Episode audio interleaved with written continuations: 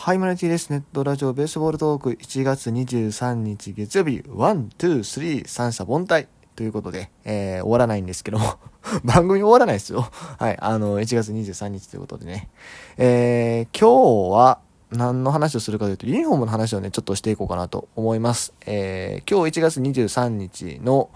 お多分11時ぐらいからだったと思うんですけども、横浜 DNA ベイスターズがホームユニフォームの発表会をやるということでね、えー、誰だかに安明と兄弟やったかな？と、あと、三浦監督あたりが確か出てきて、えー、なんかど映画、映画館かどっかでなんかやるっていうのを見ててですね。で、今回この何が面白いって DNA ベイスターズはですね、あの、横浜駅に広告を出してるんですけども、その広告スペースで、毎日、こう、今のユニフォームから新しいユニフォームへの変化をね、ちょっとずつ見せてるんですね。そう、今の、あの、ストライプの、あの、青のユニフォームから、ちょっとずつ毎日なんか変化してってるんですよ。そう。一週間ぐらい前からね。で、それで、いよいよなんかだいぶ変わってきたぞというところで、明日の、明日というかまあ今日の発表というところでね、えー、どうなるのかなというところなんですが、まあすでにちょっと変化している様子を見ているとですね、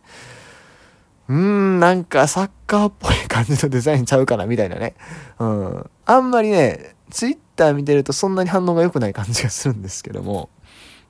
そう。そんなことがあったりするんですが、まあ今年はね、その DNA ベイスターズに限らずですね、えー、いろんな球団がユニフォームを変更します。今年結構ユニフォームの変更が目立ちますね。えっ、と、セリーグだとベイスターズがホームユニ、ビジターそのままなんですね。ホームユニの変更。で、それから、えっと、中日はホームビジターともに変更。で、ジャイアンツもホームビジターともに変更。ね、ジャイアンツはビジターのセネームが、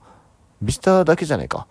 あの、セネームがなくなるんですよね。アルファ、えっ、ー、と、背番号だけになるっていう、後ろがね。っていうのとか、あとは、えっ、ー、と、カーブもホームビジターともに変更とか、あで、阪神は、えっ、ー、と、ユニフォームそのものは変わらないんですけど、帽子のデザインとか、あと広告の位置等々、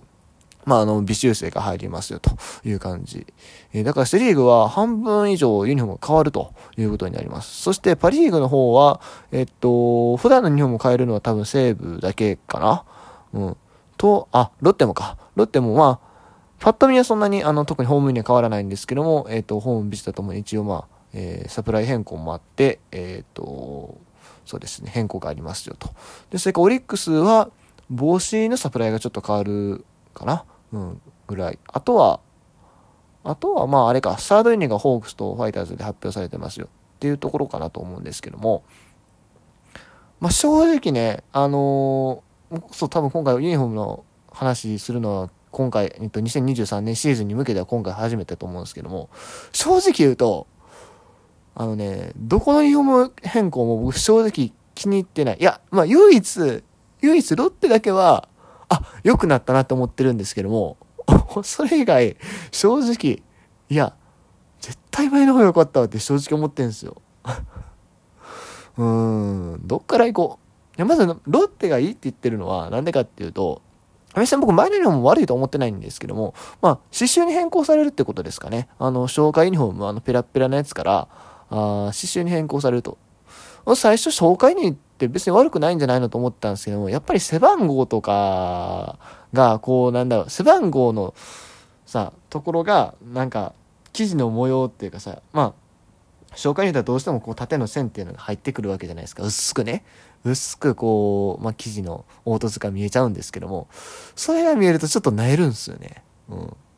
それがなくなるっていうのは、刺繍になることでなくなくなるっていう、今時こう刺繍に戻るっていうのはなかなか珍しいんですけども、それないっていうのは、な、やっぱりかっこいいなっていうか、重みを感じるんですよね。うん。ペラくない。なんか僕刺繍の方が好きなんで、まあ、昔みたいにテレビの画質も悪かったらそんな気にならないんでしょうけど、今やっぱりはっきり見えちゃうんでね、気になっちゃうんですよね。うん。これがすごくいいかなっていうところなんですが、他はね、個人的には、うーん っていうのがすごく多くて、で、まあ、ベイスターズも発表されてはいないんですけども、ちょっと攻めすぎになるんちゃうかなって気がすごくしてるのがあるんですよね。うん。で、あと、うーん、カープ、カープはね、あれもう突っ込みしかマジでないんですよ。あの、まあ前から見たらそんなに悪くないんですけど、ホームインは。後ろがね、なんかね、赤い線がね、チロッと入ってるんですよ。もう、あれがね、もう血垂らしてるようにしか見えんくて。なんやろな。いや、なんか多分それもう軽量化をね、狙ってやってるんだろうけども、選手そんな気にしてんのかな？あの軽量化とか。ね。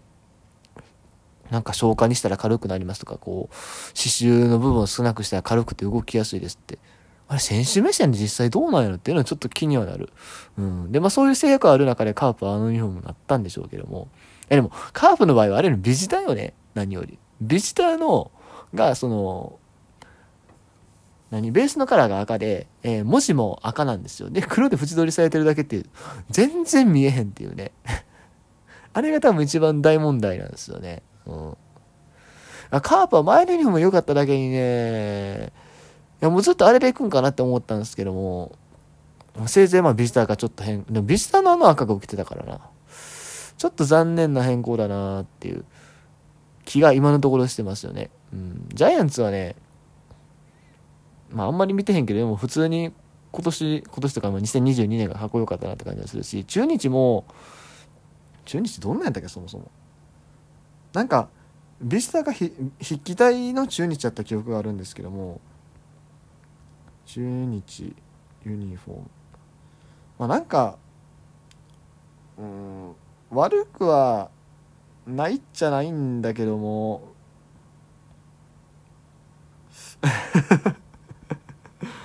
うん。改めて見るとまあわわ悪くないっちゃないんやけども。まあまあ今年の日本変更の中では比較的マシな方っいやこれでも動いたら悪くないかもなでも僕の中で中日のユニフォームに赤が入ってるっていうのがやっぱり若干違和感があるんですよ。まあ昔のその何？ドジャーススタイルというか、まあ、星野さんが監督やってた頃とか知ってる人からしたら馴染み深いんでしょうけども、僕の中で中日ドラゴンズといえばもう、落合ドラゴンズのあのユニフォームのイメージがすごく強いので、やっぱ赤が入ってくると、赤、はあ、って感じはちょっとあるんですよね。うん。巨人、巨人のユニフォームどんなやったっけ？巨人のユニフォームは、だからそう、セネームが入ってるのはやっぱり分かりにくいんですよね。特にジャイアンツ結構さ、頻繁に背番号の入れ替えとかするじゃないですか。それでセネームなくすのはちょっと、どうなんていう気がするんですけど、まあ、パッと見でも、そんなに悪くはないっちゃ、あ、でもそのナイキマークがちょっと気に入らんかなとは思うわな。うん。ナイキマーク余計、あと、あれ？ビジター用どうやったっけ？ビジター？うんまあ普通やな。まあまあまあまあまあまあまあまあって感じです。はい。であとえっ、ー、とどこ行ってないっけ？えっ、ー、とパ・リーグのライオンズ。ライオンズもね今の2本も普通に完成されてると思うんですよ。まあ強いて言うならばビジターユニは僕2020年ぐらいまでのあの埼玉ユニが結構好きやったんで、そう、今のあのね、もともとサードユニで使ってたあの西武ユニ、あのグラデーション付きのやつ、僕あれ個人的にあんま好きじゃないんですよね。うん。若干、若干のちぐはぐ感を感じるというか、まあいろんなこう伝統を積み合わせてるっていうのはわかるんですけども。で、その西武の新しい日本何が気に入らんって、真ん中に一本線が入ってるのがどうもなんか違和感しかないよな。あれ、ラケットラインじゃなくて一本線っていうのがね、うーん、なんか、なんやろうイヤホンマイクのコードみたいに見えてしゃあないよな。っていうね、ところかな。はい。あんまり僕がその野球見始めてから見慣れたデザインではなかったので、あの一本線っていうのが。それで余計こう違和感を感じるところなんかなという気はするんですけどね。あとは、あまあ一応尺残ってるんで、あれか。ホークスとサードユにはね、色使いは別に悪くないと思うんですけどね、やっぱ、背番号の1がちょっとな、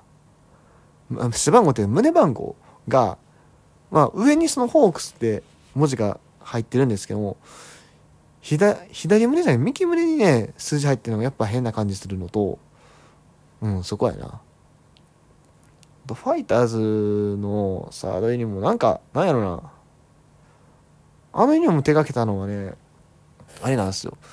ヤクルトとか楽天のユニフォームも結構手掛けら、手掛けてらっしゃる方で、その方のデザイン自体は割と好きなんですけども、それがね、なんか、うーん、北海道ファイターズの15年と、15年、20年か、と、あんまりマッチしてない気がした。うん。その、2000年分のあれを詰め込んだとは言うけども、そのイメージじゃないねんなっていう感じがね、してるんですよね。はい。え、そして、えっ、ー、と、阪神。阪神、なんか日曜日に急に発表してきてなんでと思ったんですけども、まあ別に、帽子の変更はまあそこまで、まあ個人的には別に去年のでも十分だと思うんですけど、まあ統一ということでね、えー、いいんですが、問題はスポンサーですよ。あの、胸のところに、左胸に新しく上心のロゴを入れますと。これがね、まあ、まあ、SNS で不評ですね。いや、僕もえって思った。正直ね、今の日本もすっごいもう洗練されてかっこいいと思うんだけども、あそこにスポンサー入れるのマジでないわっていう。うん。いや、もちろんね、あのー、応援してくださってる企業のね、ロゴを入れるっていうのは、うん、別にいいことだと思うんだけども、あそこにね、やっぱ阪神のね、ユニフォームと全然色が合ってないんですよ、まず。青やから。青のワッペン。うん、でしかも、阪神そんなにスポンサー収入 欲しがってんのっていうね。そんな、これさ、独立リーグとかやったらさ、もういっぱいつけてなんぼみたいなとこあるから別にいいんですけども。阪神よ。もうプロ野球の中でもトップクラスの人気球団がそこまでやる必要あんのかなっていう。もっとこうデザイン性を重視してかっこいい集団であってほしいなって、個人的にはね、はい、思いました。以上。